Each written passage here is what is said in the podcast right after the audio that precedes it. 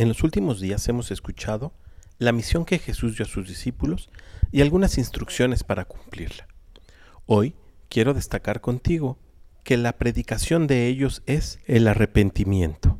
Arrepentirse, según el diccionario de la Real Academia Española de la Lengua, es sentir pesar por haber hecho o haber dejado de hacer algo. Pero en el griego se utiliza la palabra metanoia para significar este arrepentimiento y esta palabra tiene un significado mucho más profundo, porque va hacia lo interior. Es una transformación completa de nuestra forma de pensar. Y es precisamente ese arrepentimiento al que hoy nos sigue invitando nuestro Señor.